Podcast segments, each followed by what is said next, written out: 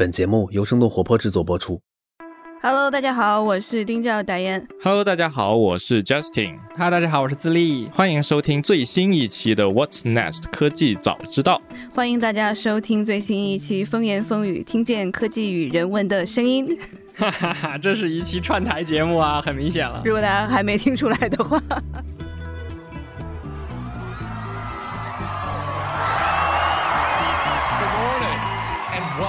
WWDC. 前两天苹果召开了一年一度的苹果全球开发者大会 WWDC，所以我们又请来了我们一年一度的老朋友风言风语播客的两位主播 Justin 和自立，他们两位也同时是 iOS 的开发者，自立负责交互设计，Justin 负责开发，所以我们今天一起再来聊一聊今年的 WWDC。我不知道你们俩怎么感觉哈，我感觉去年大家这种毁誉参半，然后今年我发现好像大家都是说的，呃，一个词来形容就是很无聊。我不知道你们两个看完之后是觉得无聊吗？是挺无聊的，中间有很长一段儿，我觉得都是尿点。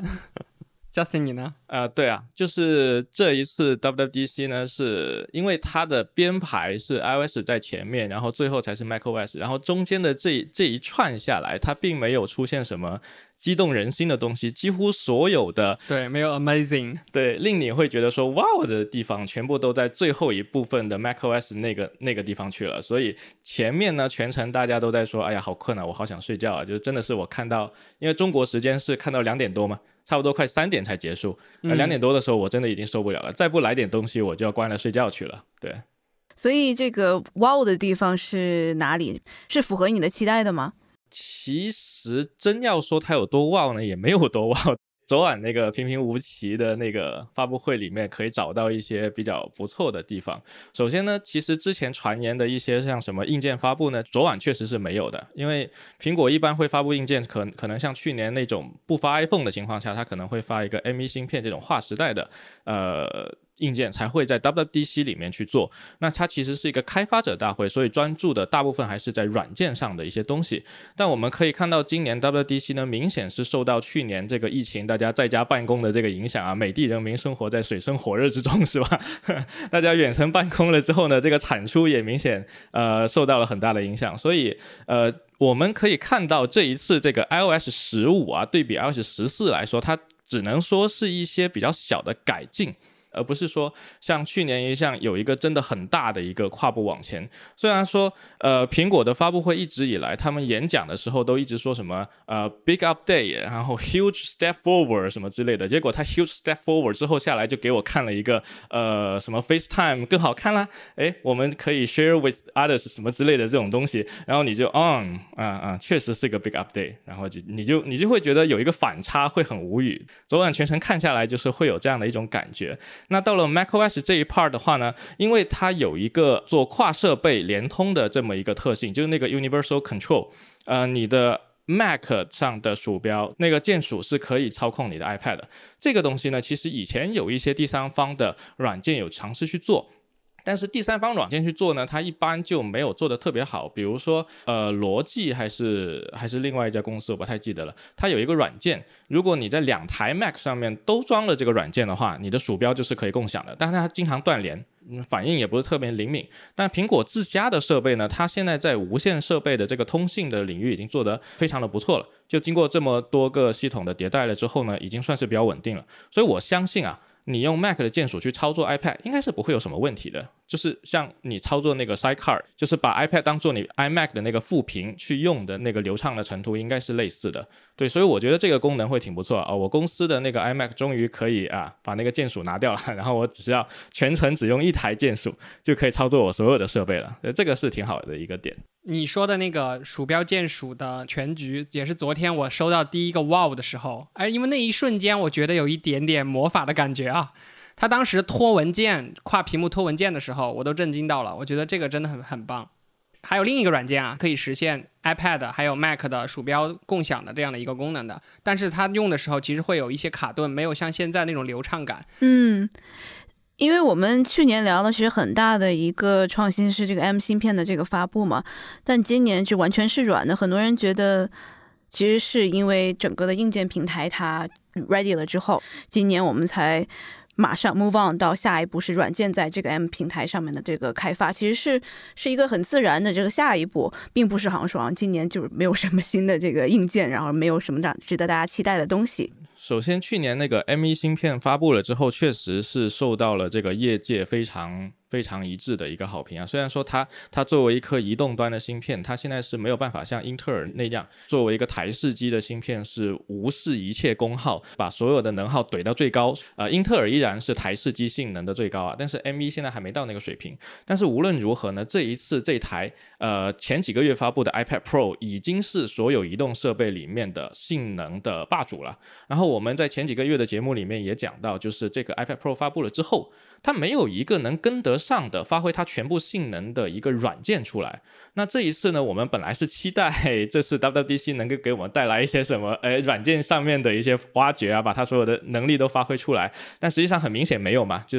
呃昨晚看到的那个 IPOS 对，只出了一个多任务。呃，对，有一个 multi-tasking 呃 menu 的一个设置，就是以前我们在 iPad 上面做多任务的时候啊，我要开多个 app，那我可能需要用非常隐藏的方式从 Dock 里面把一个 app 给拖出来，然后左右，然后放到某个位置，然后它就怎么样。那现在它终于有一个固定的一个 menu icon 在 iPad 的顶部，点一下它，你就可以分左分右，然后等等这样，使得你这个操作变得更方便了。这个在交互上是一个改进，然后它还多了一个功能叫 minimize，就是把你的那个当前的窗口像呃 Mac 一样，给它呃最小化到那个有点像 Dock 一样的一个地方去，然后你你接下来就可以继续你的其他的操作。你想要回到上一次的任务，你就你就再点一下就好了。但是这一些小的改进依然没有办法充分发挥今年发布的这台新的 iPad Pro 的全部实力。所以呢，其实呢，包括像 John Gruber 他也在说，就是 iPad 其实是被 iPad OS 拖了后腿。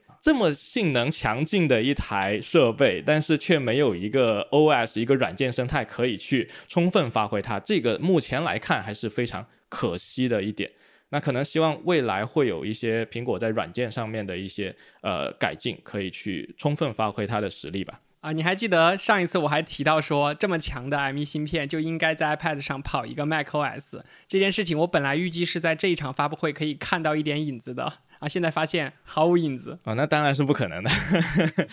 它永远都不会在 iPad 上面跑跑一个 macOS，这个我觉得可以死心了。那刚刚其实大家讲了一下，就是最喜欢、最有印象的一个功能吧。然后还有没有其他的让你们觉得亮眼的地方？其实呢，像 WWDC 呢，它是一个面向开发者的一个发布会，所以像今年的话，它没有在面向消费者这一端的功能上做更多的更新。这个可能开发者来说啊。那算是一个放假，是吧？我们可以不用再去适配 N 多的不同的 API，然后去想尽各种办法去适配这个新的 OS 系统了。But 今年它在开发者工具这一块倒是。进行了不少的更新，这个是之前几年的 WDC 是没有的。比如说啊，我今天其实看了 Keynote 下午的那一场，就是那个 Platform State of the Union。一般来讲啊，就是在 Keynote 那一场，他会讲很多面向消费者的功能啊，iPhone 更新了什么东西，然后你可以用来干嘛。那在下午那一场呢，它是更多是面向开发者的，他会直接给你介绍说，比如说昨晚他讲有一个 AR，然后放了一个椅子在他阳台，他就可以在家哎怎么更好的去呃用手机。看到我的那个椅子是不是适合我家阳台，对吧？然后他在下午那一场就会告诉你这个 API 怎么去用，所以他会讲更多面向开发者的东西。而昨晚的最后一部分就讲完 macOS 之后呢，我发现很神奇的地方在于，他还讲了大概有十来分钟是 developer technologies，专门讲技术细节，而且会把代码放出来给你，跟你讲 API。哦，这个就完全不是面向消费者了，那可能很多人看到这里就可以把它关掉了。那这个其实跟下午的那场呢是有一点像的。全程的一个非常重要的点就是 XCO Cloud。这个是个什么东西呢？Xcode 是我们在苹果这个生态里面会去使用到的一个集成开发工具啊。这个工具你可以说，你只要做苹果的开发者，你就一定会用它，然后你只要用它就可以实现全平台的开发了啊，这么简单。那它这一次呢，做了一个 Xcode Cloud，它是把一个叫做持续集成的一个东西啊，提供给了开发者。这个东西呢，在开发者这边呢，有一些开源的工具，比如说 Jenkins 这些东西，它是用来干什么呢？比如说啊，像资历今天设计了一个新的功能，然后交给我了啊，然后我就去开发，开发完了之后呢，呃，我就把它给呃提交，我把我的代码提交到了云端，然后云端收到我这个代码了，它就自动的去做一些检测啊，你的代码是否符合规范，有没有错误，然后就开始打包编译，然后就发到 TaxFly 上面去，然后就钉钉通知了 Diane，你现在这个 app 可以去使用了，你就去更新一下，看这个好不好用，然后 Diane 就去更新了，然后发现啊这里有一个问题，然后就又返回来找我们去改进。那这个过程呢是一个持续集成的过程。以前有很多提供这些服务的商家，比如比如说最著名的是 GitHub Actions。应该说，最近两年它是用的比较火的，因为 GitHub 应该是全球呃最多人使用的一个 Git 仓库了。那它提供这个东西是顺理成章的，然后它的收费啊其实还蛮贵的啊。目前来说呢，我申请了这个苹果这边的 Xgo Cloud 的一个 beta 测试，但是关于如何收费、怎么定价、后面如何使用这些东西呢，暂时还没有信息。但是呢，它算是苹果这一次给我们开发者的一个非常大的一个工具了。那我畅想一下，这个会不会到时候直接放到年费服务里面啊？你是说打包吗？对呀，现在的年费不是还是在续吗？那为什么要再单独收费一个 Cloud 加呢？其实是这样子的啊，就是刚才智利说的那个苹果的那个年费，就是 Developer Program，就是个人开发者是九十九刀，然后企业开发者是三九九二九九。这个东西呢，是你一年的一个费用，但是你不一定会使用它这个 Xcode Cloud 这个服务。假设说我是一个大开发者，那我可能手下有一百多个 app，然后每天可能会跑很多个这些服务，那它在 server 端的那个消耗就很大了。它不可能说一视同仁都包在那个九十九刀里面，这是不可能的。那像 GitHub 的话，它现在是按时长收费啊，非常神奇啊，就是你用我这个服务，比如说。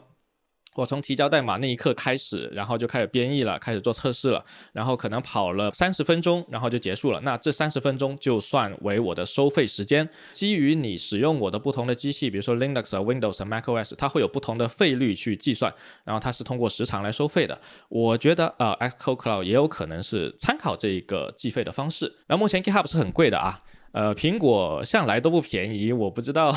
它会不会在这个。价格方面会有一些优势，我不确定啊。就比如说是 GitHub 大概的这个费用是多少，给大家一个参考。GitHub 的话，它现在的 pricing 是两千分钟免费，然后 storage 是五百兆。如果你是 GitHub Pro 用户的话，它会有加成，因为 GitHub 它是有不同的账号的嘛，你本来就给它交月费。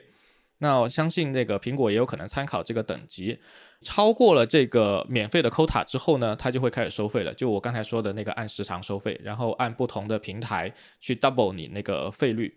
OK，那自立说一下吧。那你觉得这一次发布会你最喜欢的或者最有印象的功能是什么？那我本身是做设计的嘛，所以我接着说一下设计方面还有交互方面的一些感受吧。首先一个感受呢，就是。变圆了这件事情，从上一次咱们聊的时候，从 macOS 里面的 icon 被变圆，到这一次 iOS 里面，像设置界面里面，从之前的那种 list view 的一条一条，变成了那种小泡泡一样的那种圆的，让我一下想到了三星的 UI，很眼熟。但是我觉得看着还是挺舒服的。通知中心也调得更圆了，左侧的那个图标也是更大了，触达的那种感知度更好了吧。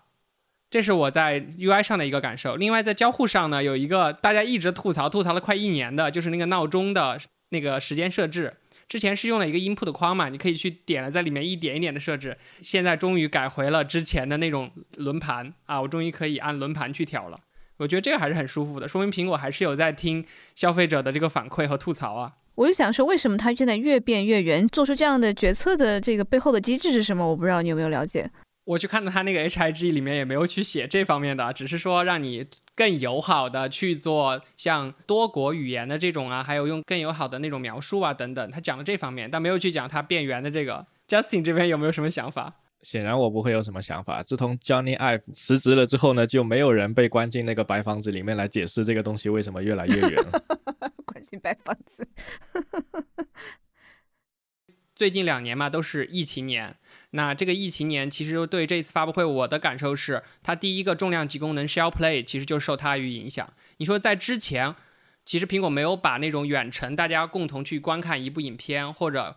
比如未来可以说打游戏的时候，也可以实时的看到对方脸的那个表情的样子，这样一件事情提到台面上来啊。现在大家可能经常会被隔离在各处嘛。叫隔绝在各处，然后呢，这个需求一下子就上来了，所以它上一上来就发布这个需求，我觉得就是命中了疫情年这样的一个特殊时期的。对，共享播放，那个叫 Share Play 嘛？对，Share Play，还有 FaceTime，它其实也是有一些的改进，变成了可以像是 Zoom 这样的，通过各种平台的这样的打通，其他的用户可以跟苹果的用户来进行 FaceTime。它通过开放了这个 API 之后，其实后面可以实现，比如我们在打一些手机游戏的时候，跟朋友一起去开着面对面的那个小视频的浮窗去打。因为我当时在里面看到了那个 TikTok，我就想。以后刷短视频可以跟亲朋好友一起刷了，还有它的那个 TV 上都会有这个功能，所以你可以看出苹果它在这方面的一个野心。但其实我觉得挺奇怪啊，就是刷这个长视频，就大家一起看电视剧，这个我可以理解，但刷短视频还一起刷，这个是 有点离谱。哎，我想看你的反应啊，看你时下的那个表情。震惊。OK，那你刚才说到那个疫情影响到这个远程办公方面需求的这个事情啊，前不久结束的那个 Google I/O 其实也提了蛮多远程协作方面的需求发布了，其实也是类似的，我觉得。而且 FaceTime 在这一次的这一堆共享的需求里面，它算是一个入口。就是它通过 FaceTime 这个桥梁，使得比如说我们三个如果开一个 Group Chat 的一个 FaceTime，我们就可以共享当前我们的设备上的所有的东西，甚至它可以在 macOS 上面。我们知道 macOS 是一个已经被遗忘多年的一个平台，所以这一次为什么大家看到 macOS 有这么多更新的时候很兴奋，也是也是因为这一点。然后我还看到它有一个呃很好用的一个特性，就是你可以在我们 FaceTime 的过程中去共享你 iPad 上的一个白板。啊，就是用你的 Apple Pencil 去画画，然后你的朋友可以跟你一起去画，啊，这个东西对于远程开会来说确实是蛮有用的。所以我们可以看到，它其实背靠 Apple ID 这一套系统，然后指望着在社交上面能不能够去起到一个互帮互助的一个良性循环。社交这一块的影响放大了之后呢，又可以带来更多的一些流量进来我的这些 feature 里面去。苹果在社交这一块的这个地位啊，是可能百分之一都不到吧，我我猜的啊，就是比如说美国可能是 Facebook 一一定是统治地位呢，而中国可能是微信。说到美国的社交这一块，还是 Facebook，我觉得好像在这种沟通方面的这种社交，我觉得 Discord 现在应该是慢慢的占领了很多的这样的一个市场。然后包括其实我身边有一些可能是公司行为的一些用途使用，然后其实也都慢慢转到 Discord 上面了。这个我觉得这一次的 FaceTime 它的这样的一个更多的变化，我觉得其实也是在想要把这一块的市场慢慢的占领出来。它其实从 Clubhouse 包括 Telegram 里面还借鉴了一个功能，就是那个 Shell Link，它给每个人生成了一个固定的 link，然后你随时可以像我们平时用这些远程办公软件的时候，通过一个 link 进到一个房间，像 Google Meeting 这样。我觉得这一块儿它还是不想放手，又抓了一把回来。不管是 Zoom 还是 Discord 还是 Slack，在这块其实做的比它都是要好很多，但它可能纯粹的从这个沟通上面来说，它其实并没有什么任何的在功能上面的创新。就是你觉得 FaceTime 其实也一直非常的佛系，然后佛系了这么多年了，就没有什么其他的这个特别呃特殊的功能，包括 iMessage，对吧？对，但是我倒是觉得它这一次 FaceTime 的这个一起看视频的这个功能，隐隐给我感觉啊，有一种。文字弹幕的高级版，就是可能我去 B 站看弹幕的时候，我本来是一个人，然后很多人的弹幕飘过，就是很多人陪我去看这个视频。但现在我可以有一个真的人在实时的跟我一起去看这个视频，而且他在那边对我这个视频的任何操作，我这边是可以实时响应的。也就是说，有可能有一个人他说：“哎，我看到这个地方觉得好搞笑，我给你重放一下，然后给你拖过去，然后哎，我这边就立马可以跟他一起去体验到这一份快乐。”对，我觉得这功能还是蛮好用的，因为我长期 在现在在国内嘛，比较时间比较多一点，跟这个美国的家人在视频的时候，他们经常会啊，我给你发了什么什么在哪里，然后他就会先把我暂停掉，然后再去那边看，然后哈哈哈笑，然后再回过来。对对对，我觉得有了这样的一个功能，确实是方便很多。但我不知道会不会这个大家一起花很多时间一起来看 HBO 或者迪士尼的电影。呃，而且它它这个功能是需要需要那个 app 去支持的，不是 get it for free 的。所以呢，苹果自家的那个 TV app 肯定是支持的，因为它会内嵌很多那些 HBO 之类的那些 subscription。所以如果你使用苹果的自家的服务的话，你就可以跟你的朋友直接去 share 这些内容。但如果你想要，比如说用腾讯视频或者是用其他 YouTube，那可能就要等这些 app 去支持了这个功能，然后你们才可以一起使用。最近好像很多公司，包括 Epic Game，其实对苹果的这个诉讼还是打得蛮蛮严重的，然后也是也是拖了很久了，然后从去年年中开始吧，一直这个到现在。所以我看最近在就在这个发布会之前，还有像是《华尔街日报》会把苹果形容成这种 World Garden，就是有着高墙的一个花园，就觉得苹果这个生态太封闭了哈，你只要进入苹果的这个生态系统，你就再也出不去了，你什么东西都是苹果的，什么 AirPod，然后这个手机、电脑、手表，所有都在里面。然后它是一个封闭的一个生态的体现。我不知道这次像我们刚刚讲的 FaceTime，其实它变成了一个可能，呃，像是 Zoom 这样的一个一个产品，它同时可以跟安卓或者其他的 PC 用户可以打通，然后包括是可能引入了这样子的，像像是 Discord 这样的功能，就是可以在这个 Disney 看 Disney 时候或者看 HBO 的时候，能够然后同时跟朋友来来沟通。这个算不算他们在开放他们的这样的一个打破他们这个墙的表现？我觉得这可能不是同一个维度的东西，因为苹果它它能够有这么一个生态呢。其实我首先我刚才你说那个形容的时候啊，我隐隐觉得像苹果一九八四的那个那个广告 在对抗那个蓝色的巨人，然后结果他自己变成那个蓝色的巨人，自己变成了恶龙了。但但你要知道，苹果它之所以能有今天，是因为它能够做到软硬兼施。目前全球，有且只有它这家公司能够做到这个地步，所以它即使开放了你刚才说的，呃，全平台都可以使用它的服务，那也不会对它的这个生态构成任何的威胁。因为它真正的卖点在于我的软件和硬件可以完全合并在一起。为什么这一次 M1 的芯片全球只有苹果一家公司做得出来？你觉得像三星这种专门做芯片的公司，它就没有办法去做到一个超大杯的芯片去跟它抗衡吗？是可以的呀。但是它如果真的做了一个超大杯的芯片，它卖不出去呀，因为它就只卖这个芯片呀。但苹果它完全可以，我就不卖 M1 芯片，对吧？哎，我就把 iPhone 卖给你。是吧？我把钱从另外一个地方赚回来，我 M1 芯片我就不赚钱了，是吧？那只有我一家公司可以做到这个东西。它真正牛逼的地方，我觉得核心是在这个地方，而不是说，呃，我可能开放了这个服务，然后安卓也可以使用。封闭其实是一把双刃剑，那双刃剑带来的好处就其中一个好处就是安全。昨天晚上一个重大的功能其实是那个 privacy 这块儿的东西，它可以让我们看到所有的这些应用们最近七天访问我们的隐私数据的频率。记录等等，其实这个让我想到之前小米出过的一个功能，叫照明弹，也是干同样的事情的。推特上有个段子啊，叫“国产 App 的底裤应该要被掀翻了”哈。我们现在就期待一下这个 iOS 十五可以让我们看到有多少 App 在后面去拿你的各种权限去干各种事情啊。不过我今天升级了 iOS 十五，我发现这个功能好像默认是关的。Privacy Report 之类的，呃，还有一个昨晚发布的一个功能是那个 Siri，它可以支持更多的 On-Device Processing，也就是我可以直接在手机上面去唤醒我的 Siri 去做一些本地的识别，而不需要把我的音频传到。呃，server，那这样的话，首先是一个隐私保护的一个一个一个好处了，因为我不会传太多的音频去我的 server。以前不是还出过一个事情吗？苹果雇佣了一些呃人去匿名的去人工分析这些语音是否识别出错了，然后大家会觉得这个泄泄露他的隐私了啊，这是一一回事。那另一个事情呢是，呃，你的 Siri 的响应可以更快了。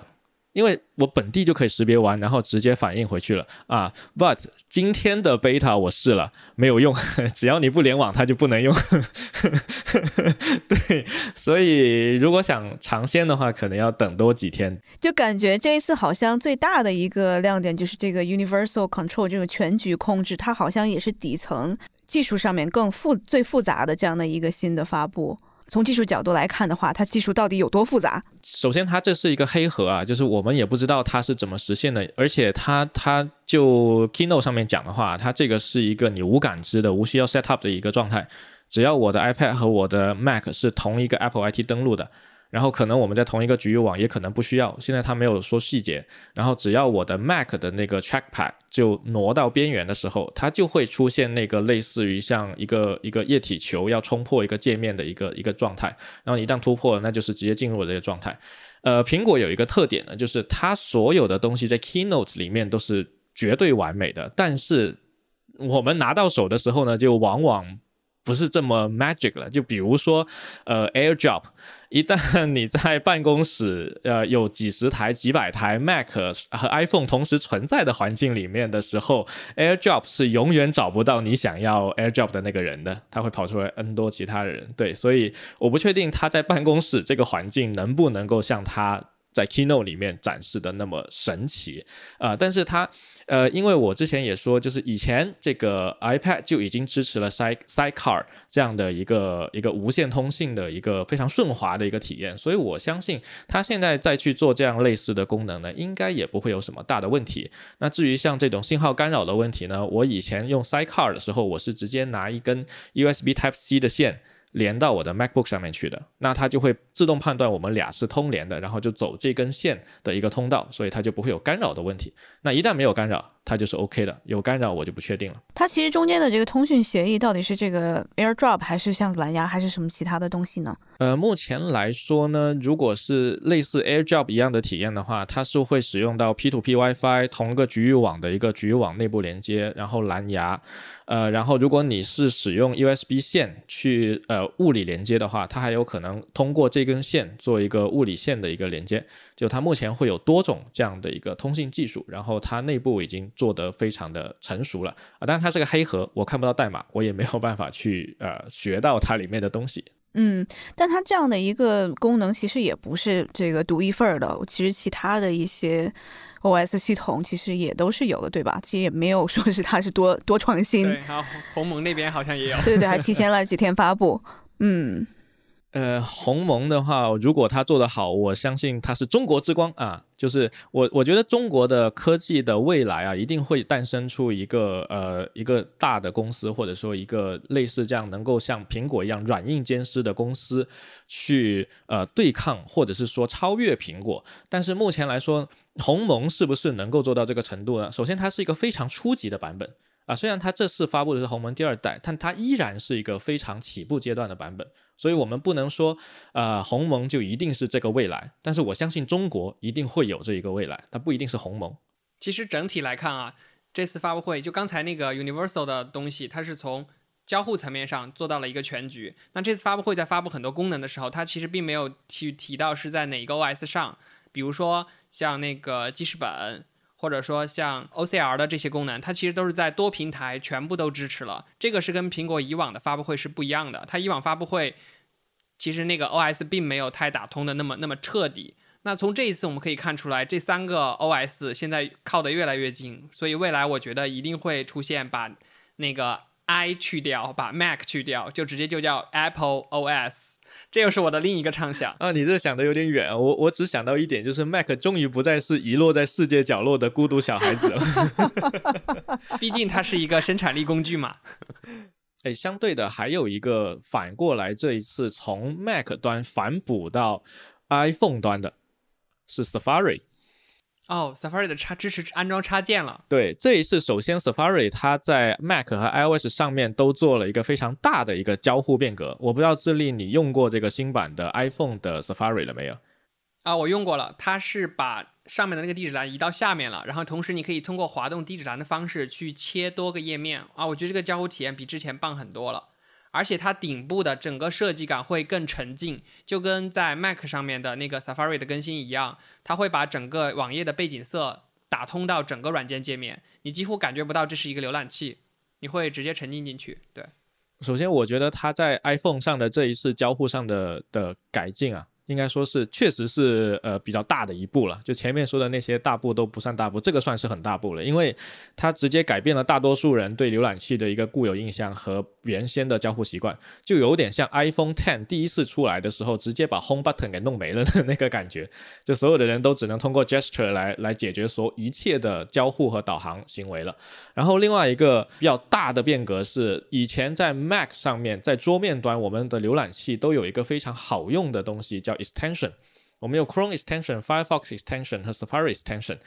呃，但是在 iPhone 上面是不存在这个东西的。现在他们把这个东西搬到了 iPhone 上面来。然后这里还有一个新闻啊，附带的最近的一个新闻是，苹果、微软和这个 Google 几家大的公司，就浏览器占呃市场份额百分之九十几的这他们这一堆人准备搞一个联盟去出一个新的标准，这个标准是专门针对 web browser 的一个 extension 的。就以后你去写一个 extension，你可能可以跑在所有的浏览器上面去。那如果在 iPhone 上也能跑的话，那说明它苹果在这方面就获益了啊，它就可以用在它全系列所有产品上面去。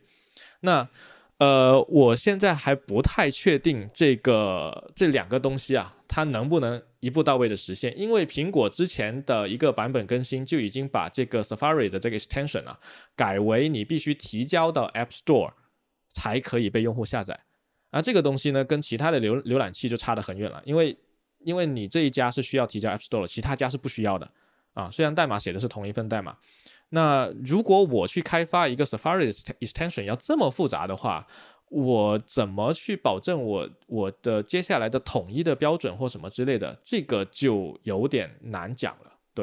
啊，但是我还是蛮期待在 iPhone 上面终于可以使用 Safari Extension 来提升我 iPhone 的生产力了啊，这个是蛮激动人心的一个点。那你刚才说到 Mac 反哺到 iOS，那我提一个 iOS 反哺到 Mac 的东西，就是捷径终于终于啊来到了 macOS 平台，我们可以用一些脚本或者一些 workflow 去优化 Mac 上的一些啊工作上的效率问题了，所以这个。这个，而且它这个捷径呢，它的那个设计采用的全部都是那种网格的那种格子设计。这个格子设计，其实在上一代我们就已经看到了一点影子。这一代，你打开 iOS 十五的那个天气那个 app 的时候，你会发现天气那个 app 从之前的列表模式完全变成了纯格子模式。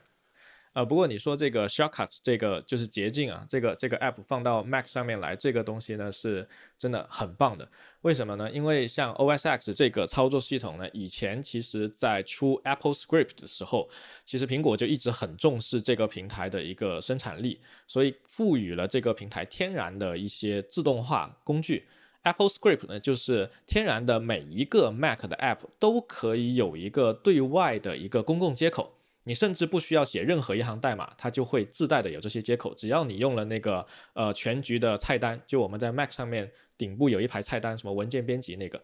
那这个是 Apple Script。后来呢，有一次应该是在 OSS Tiger 吧，我不太确定是哪一代了，可能是 Tiger，他们就搞出了一个叫 Automator 的东西，就是那个小机器人啊。它它长得圆圆的那个机器人，对这个东西呢，是你可以用可视化的方式手动拖一些组件，拖拖拖拖完了之后，它就会变成一个呃可以自动化执行的东西，就相当于让普通人也可以去写这些自动化的脚本了。但是 Automator 呢，已经很多年没有人维护，也没有人更新了。这次终于出了 Shortcuts，而且 Shortcuts 在 iOS 上面已经被验证了，就是普通人也是可以使用的，就是你。不具备写代码的背景也是可以使用的，所以呃，Shortcuts 确实是可以替代 Automate 成为下一代苹果在呃 Mac 自动化上面的一个改进，这个是非常棒的。我很开心能够在 Mac 平台看到这样的一些新的东西出来。对我举个例子吧，我就是刚刚这个 Justin 说的普通人，就我我其实这个就是玩了半天，然后我发现我用的最多的就是我可能在外面，然后比如说是家人要问我你什么时候回家，就这种什么几点到，我可能一般我会先看一下导航，然后我把这个分享，然后再发到即时沟通工具里面。那我用了刷卡之后，基本上就一个按钮，所以这个是我用的最多的一个刷卡。对，我不知道你们这个高级玩家一般是用什么刷卡比较多。我之前用的最多的是视频提取，就是从一些短视频的服务里面去提取到它视频本身的那个样子，然后我才把这个样子的视频在即时通讯工具里面去发，会我觉得会传播的会更好。之前你的操作其实会非常繁琐，它大概要经历十到二十步，就是你看你去看它那个 shortcast 的写法，然后这十到二十步你现在通过点一下就可以执行完，最后给到你一个 MP 四，简直太棒了。我作为一个。不怎么高级的玩家，我在 我在 iPhone 上面我是不用 Shortcuts 的，呃，主要还是我没有太多。这些在 iPhone 上面去做复杂操作的需求，但在 Mac 上面呢，我会使用像 Keyboard Master 或者像 Hammer Spoon 之类的这些呃自动化工具。呃，Keyboard Master 呢，它是有一点像那个 Automator，是用可视化的方式去做的，但你要自己写一些代码。那 Hammer Spoon 呢，那就是完全自己写代码了，能够实现一些什么东西呢？举个例子啊，我带着我的呃笔记本，比如说今天晚上我可能带着我的笔记本在我家，然后我正在呃拿我的笔记本看 HBO 电影什么之类的，然后看完了我就把它合上盖子，我。我就去睡觉了，然后第二天我就带去公司了。如果我把笔记本一打开，可能它就会有声音出来，那样不太好。那我就写了一个呃简单的自动化，当我的 SSID 从我家换成了公司的 SSID，它就会自动把我的音量减到最小。对，那还有很多类似这样的一些东西，学习了。呃，对，还有类类似的一些小小小东西吧。对，很有意思，很有意思。最后还有没有说是你们觉得看起来很简单，因为大家就觉得好像这次发布的这些新的功能都是非常 minor 的这样的一个进步，但是它其实底层是非常复杂的这样的一些功能，还有哪些呢？那个 Live Test 算吗？其实好像 Live Test 之前这个技术就已经很成熟了。Live Test 简单来说，它就是一个 OCR，就是文本识别，就是你通过摄像头去拍到一个图像，上面有一些文本啊，简体中文、英文或其他语言，只要它支持的，然后它通过这个图像识别就可以得出啊这个文本上的东西。那大家如果用过 Google Translate 或之类的东西，就应该嗯都知道这个功能。对我拍一张，我现在人去日本拍一张日语的餐牌，然后刷一刷，我就可以知道它是什么东西了。对，我觉得另外一个对我来说可能是特别有意思的，就是是 AirPod，它可以根据你的这个优先的顺序，然后帮你播报可能对你来说最重要的一些信息。我觉得这个语音的交互可能就是播客的可能下一个这种一个未来的我们能够畅想的一个形态吧。另外，我觉得还有一个不得不提的就是 Focus 这个专注的这个新功能啊。最近这几年，大家都可以发现，手机吸引人注意力的这件事情越来越普遍了，对吧？我们经常就没有办法去专注的去做一件事情。你可以看到，它这次出的这个专注里面有专注工作，当然还有专注游戏，还有专注睡眠。那其实它是一个勿扰模式的一个升级吧，我可以这样去理解，这样才不会被那些呃推送啊，还有通知，还有一些骚扰电话打断我当前在做的事情。这是我觉得昨天给我印象深刻的另一个功能。我们每装一个 app，我现在基本上都是默认关掉通知的，要不然的话，各种乱七八糟 app 天天给我弹，那就很烦了。那如果你进入了 focus mode 之后呢，它会根据不同的这个 notification 的等级。去去帮你去过滤和分类现在这段期间收到的 notification，而且它还会出一个 notification summary。但是呢，我要提一个点啊，就是它目前这些等级的设定什么的参数是由开发者自己设定的设定的，所以那些天天给你推砍一刀的那些 通知，它还会继续把这个设置为最高优先级，然后天天给你砍一刀。我当时看他那个演示，他理想的状态是你的快递到了，或者说你有一个熟人的未接来电等等这些，或者你邮箱里面。收到一个重要邮件，它就会触发到说重要的这一边推送，另外一边是很水的那种推送。但是未来肯定是你说的那个状态，就大家都说我很重要。那这个用户不能自己来调试吗？这个一定是开发者来。用户可以通过那个 Focus 的那个 Mode 去选择哪些 App 是重要的 App，哪些是。呃，可以每一天在下午或者在早上，呃，在早上或者在晚上看一份 summary 的那种。因为我们刚刚好像聊了蛮多的，不管是 iOS、iPad 还是其他的这样的一些苹果的平台，有哪些我没聊到？好像是这个手表没聊到，还有这个 Home 好像这块也也没有怎么聊到，是吗？对，嗯，尿点，尿点，感觉更新都有点少。其实聊不聊都可以，我觉得。特别是昨天看到那个在 Watch 上面去给我演示看照片的交互有多么多么好的时候，我真的是不知道怎么去评价，很无聊。谁会在 Apple Watch 上面看照片？Health 上面呢？就我看他发布了一个什么太极和普拉提是吗？嗯，对，新增了两个 workout，那可能也只有会幻想功夫熊猫的美国人会觉得中国人都在打太极吧？我猜。打太极的时候戴 Apple Watch 真的很违和的。它倒是有一个 chance 和 health sharing，health sharing 这个倒是挺好的，就是你可以把你的呃老人家的那些信息加进来。那如果老人家他的身体出了什么问题，你这边可以收到消息，这个是挺好的。不过都是一些比较小的改进了，我觉得。倒是有一个呃 legacy contacts 那个更新倒是蛮特别的，你可以选择一个人作为你的一个电子呃遗产的继承人。然后，如果哪一天你你因为什么呃自然死亡或怎样的你去世了，那这个人就可以拥有 access 你这个电子数码内容的一个权限，就那个人可以使用你的 Apple ID 了，去帮你去处理一些你的数码内容的一些事情。哎，我们没有讲到那个 Siri，它现在也是开放给到其他的第三方的一些硬件设备了，对吗？它也不是完全的生态闭合了。呃，也也不能说。不是完全生态闭合，因为它这个开放是有条件的，就是它一切的数据串流都必须回到你的 home center，就是可能是你家的 Apple TV 或者是你的一台常驻的 iPad，就你 set up 你的 home 的时候本来就有这个东西嘛。那所有的第三方的 app 没有拥有本地处理你 audio 的一个权限，它也不能够把你这些数据传到它自己的 server，所以他们其实并不呃存在解析你的音频的一个能力，他们只能作为一个中转站的一个一个作用。就还是可能给一些这个做硬件的公司提供了一个软件的平台，然后除此之外，其实也没有其他更多的更多的新意在里面。HomeKit 的话，这次改进确实没有什么特别的。一定要说的话，可能只有一个，就是呃上一次发布会发布的那个 AirTag 使用到的一个技术是 UWB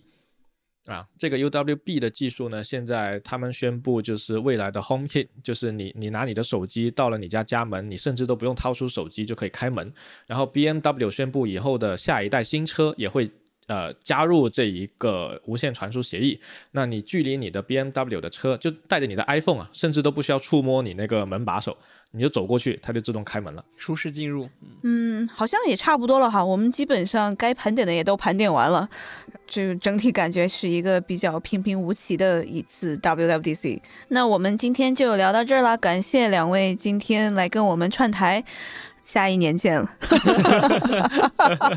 对我们是一年一度的老朋友，科技早知道的小朋友们，呃欢迎关注我们风言风语播客的节目，风是枫叶的风。好的，那非常感谢各位的收听，好的，谢谢两位来做客，拜拜。拜拜。拜拜。这期 What's Next 科技早知道就到这里了。听完之后，如果你有任何的想法，欢迎在评论区里面给我们留言，我们每一条都会认真的看。如果你喜欢我们的节目，请记得给我们五星或者好评，分享给更多的朋友，也会对我们非常有帮助。你也可以单独写邮件给我，邮箱地址是听 t i n g at 声点 fm，我都会一一回复。那同时，公众号和微博也可以搜索“生动活泼”，声是声音的声。节目相关的更多信息会在公众号里出现，微博和公众号都会有不定期的福利给到大家。如果你想要跟我们更加紧密的讨论和分享，或者是想要认识和你一样有求知欲的新朋友，可以加入我们的微信群。进入听众群的方法是在公众号文章中扫码添加，或者是公众号后台回复“科技早知道”即可获取邀请码。期待你的加入，我们下期见。